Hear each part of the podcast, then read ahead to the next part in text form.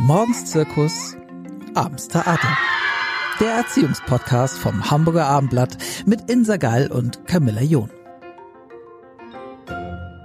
Hallo an alle Zuhörer. Heute freue ich mich sehr auf Silke Focken. Sie schreibt beim Spiegel über Bildungsthemen und hat jetzt auch ein Buch geschrieben. Krisenkinder heißt es und darüber wollen wir jetzt reden. Liebe Silke Focken, Ihr Buch heißt Krisenkinder und obwohl das Wort Corona gar nicht auf dem Titel zu lesen ist, weiß man traurigerweise sofort, worum es gehen wird.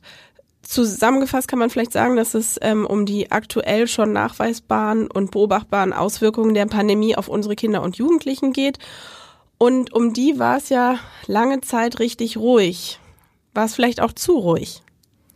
Ja, ich glaube tatsächlich, dass man zu spät erst sich wirklich um die besonderen Bedürfnisse von Kindern und Jugendlichen gekümmert hat und auch um die Nöte, die in dieser Pandemiezeit entstanden sind, durch die Corona-Beschränkungen auch entstanden sind. Ich glaube, man hat zu wenig gesehen, dass diese Beschränkungen Kinder und Jugendliche in einer ganz besonderen Phase ihres Lebens getroffen haben, die eben nicht zu vergleichen ist mit der, in der wir als Erwachsene so leben, sondern für Kinder ist besonders wichtig der Kontakt zu Gleichaltrigen, Einmal, um sich wohlzufühlen, ne, wie wir alle das ja auch kennen. Ne? Man möchte seine Freunde sehen.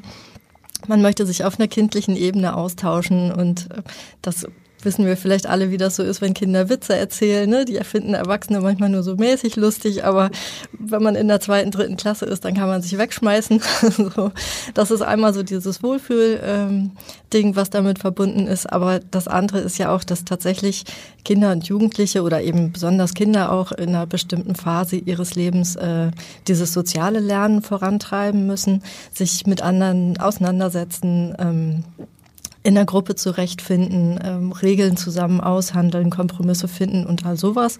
Und äh, das merkt man eben auch jetzt tatsächlich in den Schulen, dass das wenig stattgefunden hat oder zu wenig stattgefunden hat, dass Kinder und Jugendliche hier Nachholbedarf haben. Und für Jugendliche gilt eben auch ganz besonders, dass man da Kontakt zu Gleichaltrigen braucht, auch um sich loslösen zu können von den Eltern, von den Familien. Also das hat eben Kinder und Jugendliche in einer ganz besonderen Phase getroffen. Und da sieht man eben jetzt auch doch, was das angerichtet hat.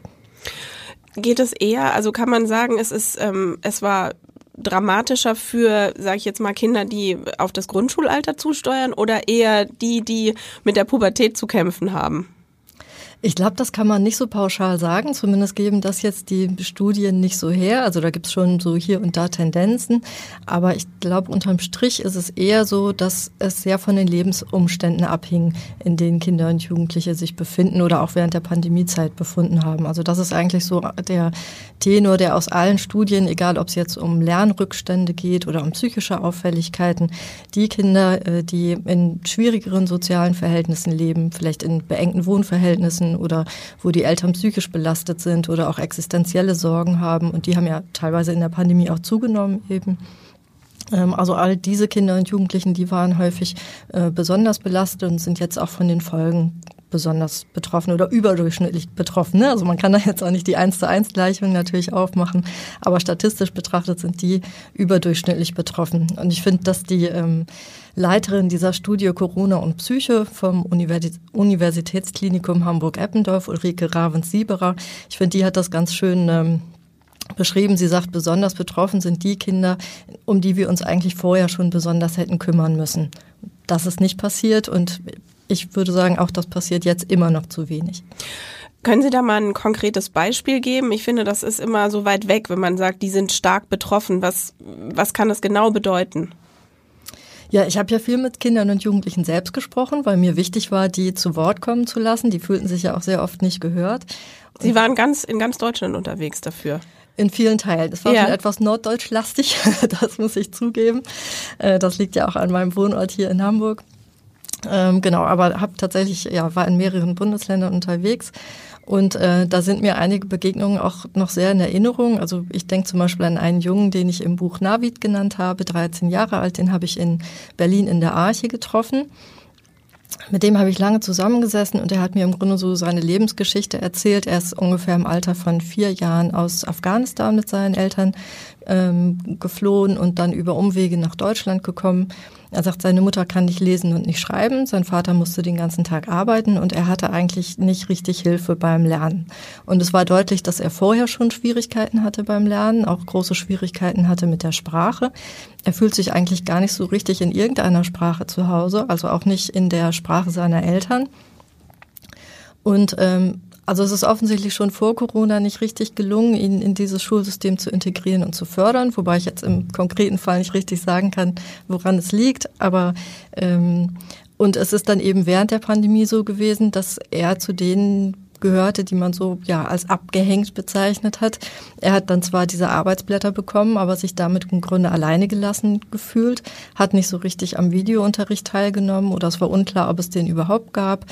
Und er hat dann in der Arche Hilfe gefunden, aber im Prinzip darf das ja nicht so sein, dass es jetzt auf eine private Einrichtung ankommt, ob ein Kind in Deutschland Hilfe beim Lernen bekommt, weder vor der Pandemie noch ja, währenddessen.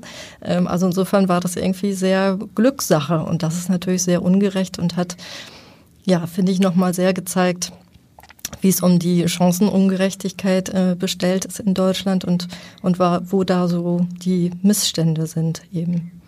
Und haben Sie dadurch, dass Sie eben auch äh, viele Kinder interviewt haben, versucht, so eine Stimme ähm, sich erheben zu lassen?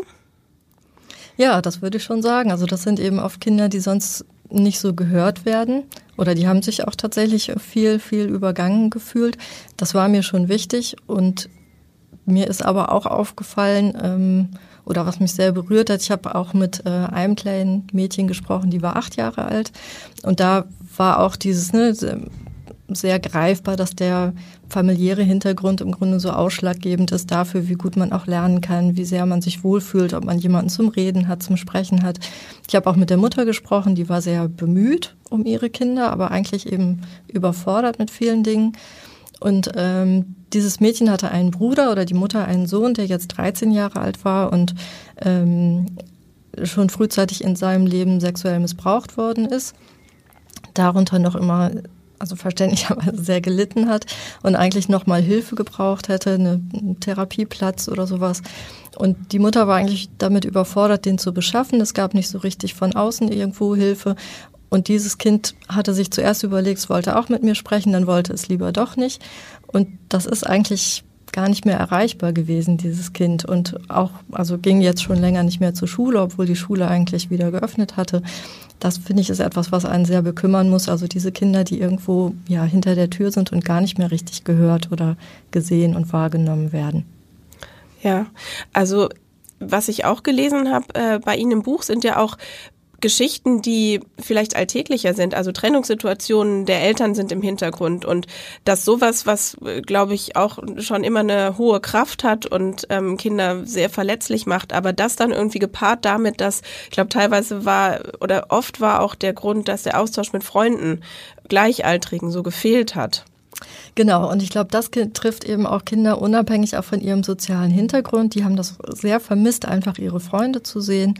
Ähm, ich habe auch mit einem kleinen Mädchen darüber gesprochen, die eigentlich ähm, drei Brüder hatte und sagt, aber Brüder sind eben nicht Freunde, das ist nicht das Gleiche. Die hat das vermisst und die hat sich schon auch Sorgen darum gemacht, wie die Freundschaften so aufrechterhalten werden können. Und das, worauf Sie gerade anspielten, genau, da geht es um eine Familie, ähm, äh, hat auch ein kleines Mädchen, sieben Jahre alt, da hatten sich die Eltern kurz vor der Pandemie getrennt, die Mutter war ausgezogen und da merkte man, wie sehr dieses Kind von diesem Thema verständlicherweise ja auch berührt war und wie sehr dieses Thema sie beschäftigt hat und sich darin zu bewegen. Und da wäre, glaube ich, eben so ein normaler Schulalltag und Kontakt zur Lehrerin, zu den ja, zu ihren äh, Klassenkameraden und Klassenkameradinnen, aber auch zu ihrem Freund, der einfach auf dem Hof nebenan wohnt, ganz, ganz wichtig gewesen, um da auch so ein Gegengewicht zu haben, auch vielleicht um sich abzulenken von der familiären Situation zu Hause. Und das war eben tatsächlich nicht gegeben dann. Was entgegnen Sie, wenn ältere Generationen dann so argumentieren, die sagen, ja, mein Gott, wir haben äh, in den Kriegswirren gelebt oder wir hatten nichts zu essen oder wir hatten viel elementarere Probleme als die Kinder und Jugendlichen heutzutage, die sich darüber mokieren, dass sie ihre Freunde äh, jetzt mal ein paar Wochen am Stück nicht sehen konnten. Und die Eltern sind im Gegenzug äh, überfordert mit den eigenen Kindern. Das war ja doch auch was, was ähm, viel mitschwang und auch geäußert wurde. Wie ähm, positionieren Sie sich da? Ja, ich finde das nicht in Ordnung, das Leid der einen gegen das Leid der anderen auszuspielen. Also niemand würde ja in Abrede stellen, dass das unvergleichbar, äh, unvergleichlich dramatisch ist, äh, in, in Kriegszeiten aufzuwachsen. Und gleichzeitig sehen wir jetzt, dass es eben auch jetzt im Moment passiert und dass auch viele Kinder hier leben, noch bevor äh, der Ukraine-Krieg losgegangen ist, die Krieg und Gewalt erlebt haben und die jetzt hierher gekommen sind. Äh, wenn, eben wenn ich an diese äh, Kinder auch aus Afghanistan äh, denke, mit denen ich gesprochen habe, die während ihrer Flucht viel Gewalt und alles Mögliche erlebt haben. Syrische Kinder, die hierher gekommen sind, Bombenangriffe erlebt haben. Also das ist ja nicht nur eine Frage von Generationen und das ist äh, ohne Frage dramatisch. Ich glaube eben, das ist falsch, wenn man da ja das Leid quasi miteinander konkurrieren lässt und damit ist ja auch niemandem geholfen. Also ich glaube, man muss einfach zur Kenntnis nehmen, hier sind Nöte entstanden, auch nicht flächendeckend, auch ganz in ganz unterschiedlicher Ausprägung und damit muss man umgehen und da haben wir als Erwachsene jetzt einfach die Verantwortung und die Aufgabe eben tatsächlich das zu sehen, zur Kenntnis zu nehmen und dann auch da drauf einzugehen. Sie sind ja selber auch Mutter. Sie haben vier Kinder, zwei sind schon in den Zwanzigern, zwei sind noch ein bisschen jünger, also Sie sind ähm, doch auch noch mittendrin und voll dabei. Wie haben Sie das denn ähm, empfunden? Also war das auch mitten Impuls zu sagen, auch ähm, ich habe das als Ausnahmesituation äh, wahrgenommen, im äh, Lockdown zu sein, Homeschooling zu betreiben und ähm, habe sozusagen noch die Profession darüber schreiben zu können und deswegen gehe ich damit nach draußen? Also der Antrieb war eigentlich eher der oder oder waren die Dinge, die ich als Bildungsredakteurin erlebt habe, weil ich da also im Grunde wie wir alle ne gefangen an meinem Schreibtisch saß und dann aber eben Kontakt über Telefon viel hatte, manchmal ja auch nach draußen gehen konnte und dann äh, viel mit mit Eltern gesprochen habe, aber auch mit Lehrerinnen und Lehrern, die in großer Sorge um Kinder waren und gleichzeitig habe ich auch erlebt, dass so ein ganz starkes Bemühen da ist, auch die größte Not irgendwie aufzufangen. Also es gab eine große Sorge und gleichzeitig aber auch ein starkes ja, einen starken Wunsch, damit irgendwie umzugehen. Ich denke äh, viel an die Gespräche mit einem Hamburger Schulleiter, den in Hamburg vielleicht auch inzwischen fast jeder kennt, Björn Lengvenus, der so eine Late-Night-Show für seine Schüler im, zu Beginn der Pandemie auf die Beine gestellt hat und damit, glaube ich, wirklich einen Nerv getroffen hat, weil er so dieses Gefühl aufgegriffen hat, eigentlich möchten wir doch alle Teil einer Gemeinschaft sein, irgendwo dazugehören. Und wenn das jetzt gerade nicht so richtig möglich ist, dass wir uns persönlich begegnen, dann doch wenigstens digital. Und dann hat er eben diesen, ja, digitalen Schulhof, wie er es nennt, äh, eingerichtet und da Videoeinspieler von seinen Schülern gehabt und darüber eben tatsächlich so ein Gemeinschaftsgefühl geschaffen. Das ist ausgezeichnet worden. Ja, ja mehrfach preisgekrönt, genau. genau. Ähm, er sagt auch, dass dieses Prinzip ähm, wird an seiner Schule fortgesetzt. Also jahrgangsweise haben jetzt die Schüler so eine Art äh, Format übernommen, was ich ganz toll finde. Und das finde ich ist schon so ein Beispiel, wo sich zeigt, dass die Pandemie auch nochmal dazu beigetragen hat, sich auf bestimmte Werte vielleicht zu besinnen und daran jetzt auch anzuknüpfen und damit weiterzumachen. Also das wäre vielleicht so ein Mutmachbeispiel auch. Ja, und zeigt auch irgendwie ähm, die Haltung dieses Zugewandtsein finde ich, den Kindern und Jugendlichen gegenüber. Ne? Also er hätte vielleicht auch einen ähm, einfacheren Weg wählen können ne? und sich wie viele andere doch mehr zurückziehen und hat sich dagegen entschieden. Ähm, es geht, wir haben eben schon mal das angesprochen, dass es ja viele ähm, Beschwerden gibt. Es gibt bei jüngeren Kindern gerade so Beschwerden wie Bauchweh, Traurigkeit, ähm, Appetitlosigkeit, aber auch sowas wie Wutanfälle und irgendwie Probleme plötzlich mehr wie Streit unter Geschwistern. Sie haben das ganz zu Anfang schon angesprochen. Das sind auch Dinge, die jetzt in den gerade Grundschulen äh, und vielleicht in den ersten Klassen der weiterführenden Schulen ähm, aufploppen. Wie ähm, kann man denn damit jetzt umgehen? Weil ein bisschen ist ja das Gefühl, jetzt es ist eigentlich alles wie früher, nur irgendwie ist es das ja gar nicht. Ich glaube auch. Also es gibt äh, ja so ein bisschen dieses, wir können jetzt zur Tagesordnung übergehen, so ein Gefühl, was sich irgendwie breit macht. Und das, glaube ich, ist tatsächlich fatal. Man muss jetzt sehen, dass da bestimmte ja, dass die Pandemie bestimmte Spuren hinterlassen hat, bei den einen mehr als bei, bei den anderen. Und damit muss man irgendwie umgehen jetzt und dem Raum geben. Und ich höre das von vielen Schülerinnen und Schülern eigentlich bis heute, dass von ihnen erwartet wird, im Wesentlichen jetzt quasi ne, an die Leistung anzuschließen wieder, die Defizite aufzuholen und dann im Grunde so weiterzumachen, als wäre nichts gewesen. Ganz bezeichnend fand ich auch, dass zum Beispiel in Hamburg ähm, wo ja die Siebt- und Achtklässler besonders lange wegen der Pfingstferien im Distanzunterricht waren, als sie dann das erste Mal wieder in die Schule kommen sollten, eine Klassenarbeit geschrieben wurde. Und ich denke, kann bitte irgendjemand erstmal fragen, wie geht's euch denn eigentlich?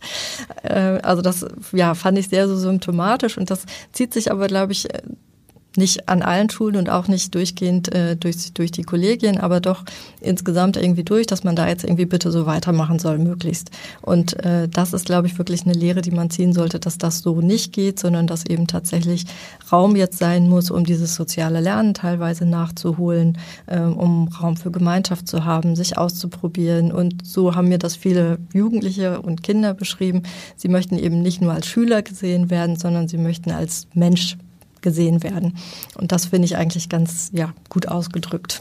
Aber wie kann das konkret aussehen? Also es hört sich irgendwie so an, als ob äh, Stellen geschaffen werden müssten eigentlich und irgendwie Geld in die Hand genommen werden müsste, um Projekte und ähm, neue Kapazitäten zu schaffen. Ja, eigentlich wäre das so, denke ich schon. Also man und man müsste sicher noch mal über die Strukturen nachdenken, so wie sie jetzt sind.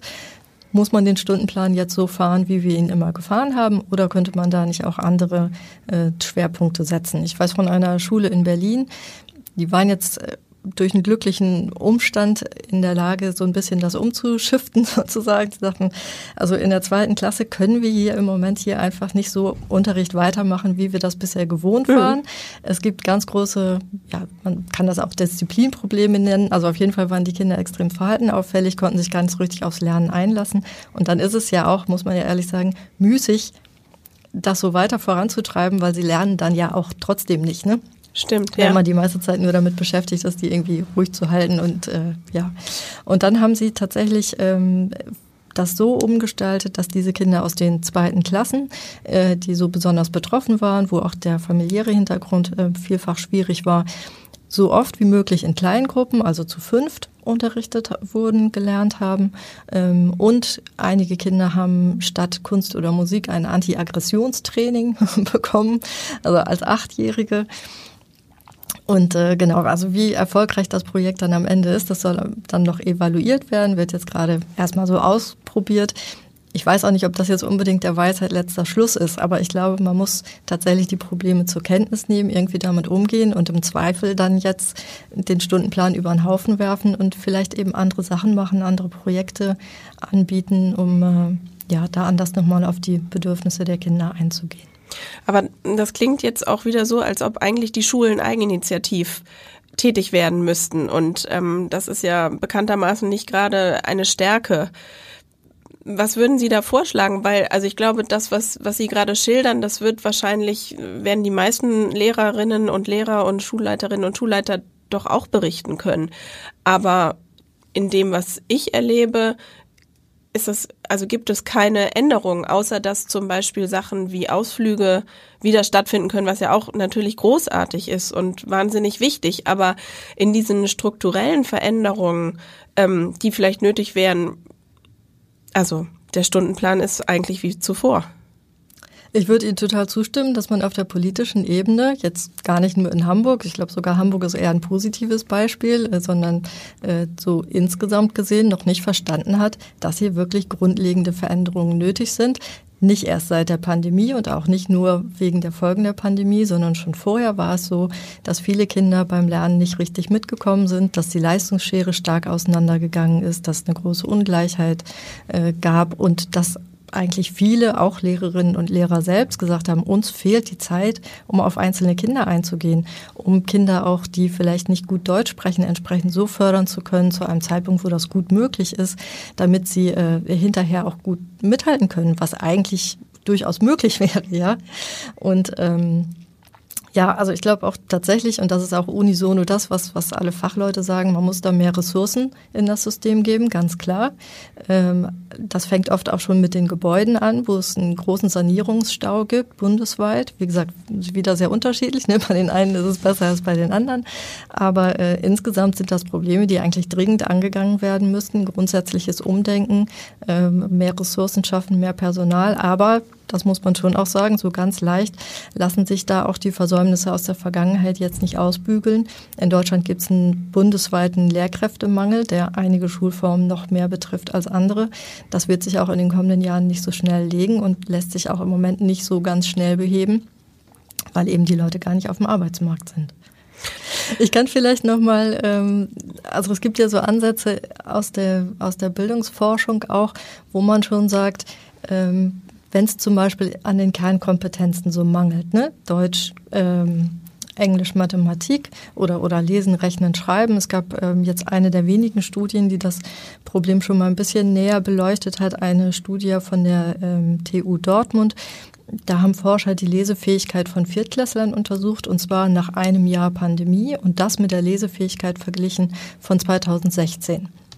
Und da hat sich eben schon sehr deutlich gezeigt, dass die Gruppe der Leserinnen und Leser, die sehr gut lesen und da ganz stark sind, die ist kleiner geworden. Und die Gruppe derjenigen, die große Probleme haben, auch große Probleme haben, Texte zu verstehen, die ist größer geworden. 28 Prozent lag das dieser Studie zufolge. Und das ist natürlich eine nicht unerhebliche Größe, gerade im Übergang auch auf die weiterführende Schule. Und ich glaube, wenn man solche Erkenntnisse hat, und das ist ja auch das, was viele Praktiker berichten, ne, dass es auch kein Problem ist, was eben alle Kinder betrifft, sondern bestimmte Gruppen sind besonders mhm. betroffen, dann müsste man jetzt die Ressourcen, die im System vorhanden sind, ganz besonders darauf ausrichten und eben da vielleicht besondere Akzente setzen. Nochmal sagen, okay, wir lassen jetzt bestimmte Inhalte vielleicht auch weg von dem Lehrplan, aber wir richten alles darauf aus, dass Kinder jetzt gut lesen können und Texte verstehen können, weil das einfach eine Schlüsselkompetenz ist, die sie dann ja auch äh, weiterhin voranbringt. Ne? Und ich ja, glaube, da ist so eine Bereitschaft, äh, nochmal mehr Strukturen aufzuweichen und ein bisschen anders nochmal neu nachzudenken. Da wäre noch Nachholbedarf. Definitiv. Ähm, was, glaube ich, auch ein Problem ist, ist teilweise, dass ja die ähm, das, was als Folgen der Pandemie für die Kinder als Symptome beschrieben wird, manchmal eben auch, man kann es nicht direkt zuordnen. Also nässt das Kind jetzt wieder ein, weil es ne, wochenlang irgendwie ausgeschlossen war? Oder, oder hat das andere Gründe? Also ich glaube, es ist auch schwierig, weil es eben öfter nicht greifbar ist. Und dadurch ist es vielleicht nicht so plakativ in manchen Fällen. Ähm, gibt es was, was Sie vielleicht auch denken, was das Elternhaus auffangen kann? Ja, ganz bestimmt ist das so. Also ich glaube schon, dass, dass Schulen ähm, und Kitas und auch insgesamt äh, der, öffentlichen Infrastruktur eine besondere Bedeutung zukommt. Und man sieht das ja auch an vielen Schulen. Also da ist auch viel Innovationskraft und es gibt viel Bemühen, äh, Dinge anders zu machen, auch in den Kitas, ähm, weil man damit dann alle Kinder erreicht auch diejenigen, wo die Eltern das nicht so richtig gut zu Hause leisten können. Also ich habe in den Gesprächen mit vielen Familien festgestellt, alle wollen das sehr gerne. Also die wollen das Beste für ihre Kinder, unabhängig von ihrem sozialen Hintergrund. Die wollen auch gerne helfen. Einigen wird es viel leichter gemacht als anderen. Und äh, Sie haben ja gesagt, nee, ich habe auch vier Kinder. Ich habe es ja viel leichter, ähm, weil ich ja die Möglichkeit hatte, in ein Haus mit Garten zu ziehen, weil ich einen Mann habe, der mir äh, hilft, weil ich keine großen finanziellen Sorgen habe, dann ist es ja leichter, auch Folgen auszubügeln und das aufzufangen, als wenn man eben ja, ständig überlegen muss, äh, wie komme ich mit dem Geld klar oder äh, einige haben Sorge, dass sie ihre Wohnung aufgeben müssen und so weiter. Ich glaube, was Eltern machen können, wenn sie selber so die Kraft dazu haben, ist eben wirklich tatsächlich sich Zeit nehmen und irgendwas mit den Kindern zusammen unternehmen, gestalten, möglichst eben auch den Leistungsdruck reduzieren und, und Erwartungen, die man so an seine Kinder haben, mal runterschrauben und äh, tatsächlich ja viel Zeit geben für dieses Miteinander, auch ja, Kinder mit ihren Freunden spielen lassen, Verabredungen organisieren, sowas das normale Leben, so wieder den Alltag wieder mehr äh, vielleicht auch zelebrieren. Ähm, manche Sachen können aber nicht nachgeholt werden. Also zum Beispiel sowas wie äh, Abi-Feiern oder Abtanzbälle, 18. Geburtstage, die fehlen einfach komplett in manchen Biografien von Jugendlichen und ähm, sind auch einfach nicht nachholbar. Und es trifft oder es traf diese Kinder ja auch in einer mm, sehr besonderen Phase ihres Lebens. In der Pubertät sagt man ja, wird nochmal neu programmiert. Mm, wie ist das zu bewerten? Wie die damit umgehen oder was, was macht das mit einem jungen Menschen? Ja, letzten Endes lässt sich das ja noch gar nicht so richtig absehen, ne, wie die Folgen sind. Also die Jugendlichen, mit denen ich gesprochen habe, äh, der eine meinte dann, ja gut, er hatte das jetzt alles nicht, aber er ist ja trotzdem ganz glücklich. Und der wird vermutlich auch ganz gut in sein Leben starten und damit durchkommen. Der hat jetzt einen Plan, macht eine Ausbildung, will danach studieren und sowas. Ähm, was man da vermisst hat, kann man vielleicht dann später erst ähm, ermessen. Die Jugendforscher, mit denen ich so äh, gesprochen habe, die sagen, das ist schon fatal, weil wenn man sich so lange nicht, nicht ausprobieren kann und diese Entwicklungsaufgabe, von der da immer die Rede ist, wenn man die nicht erfüllen kann ähm, und das immer wieder aufschieben muss und dann vielleicht noch das Zuhause schwierig ist oder was auch immer, also man war vielleicht vorher schon belastet, dann kann sich das eben ähm, in verschiedenen Schwierigkeiten äußern. Und da war die Rede einerseits so davon, dass Aggressivität, Gewalt zunimmt, andere, tendenziell eher Mädchen, kehren das eher so nach innen, sind dann introvertiert und, und gehen gar nicht mehr so nach außen. Das ist dann für manche ähm, schwierig, da auch wieder rauszukommen aus diesem Schneckenhaus. Das habe ich auch im, in Gesprächen mit einigen Jugendlichen erlebt. Ähm, und, und wieder andere flüchten sich tatsächlich auch in den vermehrten Konsum bestimmter Substanzen, die ja neben Drogen oder trinken vermehrt Alkohol oder sowas. Und das sind dann ja auch Verhaltensweisen, aus denen man auch vielleicht nicht so schnell wieder rauskommt eben. Ne? Und deswegen denke ich, muss man da nochmal besonders hingucken. Genau, was Übergewicht ist ja auch ein äh, absolutes Thema. Ne? Also ja. ähm, genauso wie der erhöhte Medienkonsum, der auch nicht wieder auf vorpandemische Zeiten ähm, zurückgeschraubt ist. Wie ist das einzuschätzen? Also muss man da als oder sollte man als Eltern ähm, versuchen, alles dran zu setzen und ähm, die reale Welt wieder mehr in den Fokus zu rücken? Oder ist das auch was, was man akzeptieren muss, dass es einen größeren oder einen höheren Stellenwert bekommen hat in diesen Zeiten? Ja, das ist ja irgendwie ambivalent zu sehen. Ne? Also ich habe bei mir selber das erlebt und auch bei meinen Kindern, dass natürlich einerseits die Medien auch eine riesige Hilfe waren, um diese Brücke weiter zu den Freunden aufrechtzuerhalten und darüber ein soziales Netz zu haben. Und da waren äh, meine Kinder genauso wie viele andere Kinder und Jugendliche oder vielleicht eher die Jugendlichen, die Kinder nicht, äh, viel, viel besser aufgestellt, ja auch als die Erwachsenen. Ne? Die haben dann zusammen Online-Spiele gespielt und hatten da irgendwie die Zeit ihres Lebens das ist vielleicht auch übertrieben, aber auf jeden Fall haben sie äh, halbwegs kompensiert, dass sie sich nun eben nicht persönlich treffen können. Und andererseits hat es eben dazu geführt, dass der Medienkonsum so stark zugenommen hat, dass die Gruppe derjenigen, das belegen zumindest auch äh, Hamburger Studien, ähm, derjenigen, die ein riskantes Nutzungsverhalten haben oder sogar ein pathologisches, also wo tatsächlich äh, der normale Alltag eigentlich einbricht, und die Jugendlichen sitzen nur noch vor dem PC und flüchten sich in soziale Netzwerke oder virtuelle Welten da. Äh, die ist eben deutlich größer geworden. Und das lässt sich, wenn das so extreme Verhaltensweisen sind, im Grunde ja nur noch mit therapeutischer Hilfe in den Griff bekommen. Ich habe mit einem Jugendlichen gesprochen, der war auch gerade so am Übergang ähm, von der zehnten Klasse in die Ausbildung. Ich glaube, alle, die von so Übergängen betroffen waren, sei es jetzt von der Kita in die Schule oder von der Grundschule in die weiterführende Schule und so weiter, die waren ja auch nochmal in besonders sensiblen Phasen. Mhm. Äh, der ist im Grunde wirklich in so eine Spielsucht ähm, abgedriftet, war vorher schon belastet und hat dann jetzt im Rahmen dieser Therapie geschafft, sich daraus zu befreien. Aber im Grunde sagte er dann selbst, also letzten Endes ist das jetzt eine Bewährungszeit, ob er da auch wieder zurückrutscht oder ob er das wirklich dann auch schafft, äh, da allein zu bleiben. Mhm. Und wenn Sie fragen, was Eltern machen sollen, ich weiß es auch nicht, ganz ehrlich. Das, äh, das ist schwierig.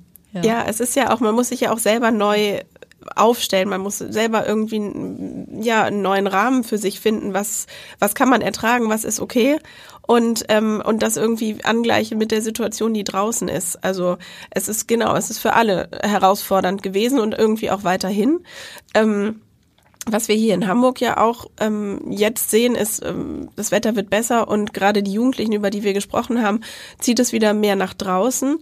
Ähm, jetzt gibt es oft die Lage, dass, ähm, dass sich größere Gruppen bilden, Alkohol getrunken wird, laute Musik gehört wird, gefeiert wird, ähm, im Stadtpark, am Winterhuder Kai, auf öffentlichen Flächen.